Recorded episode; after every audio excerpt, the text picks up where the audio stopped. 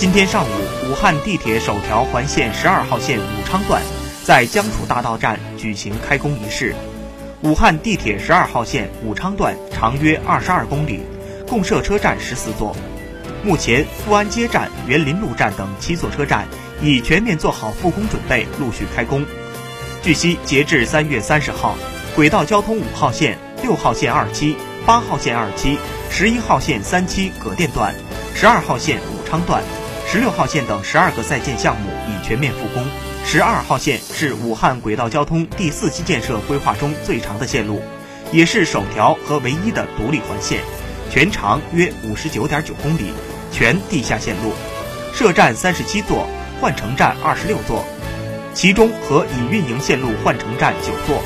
与在建线路换乘站三座，与规划线路换乘站十四座。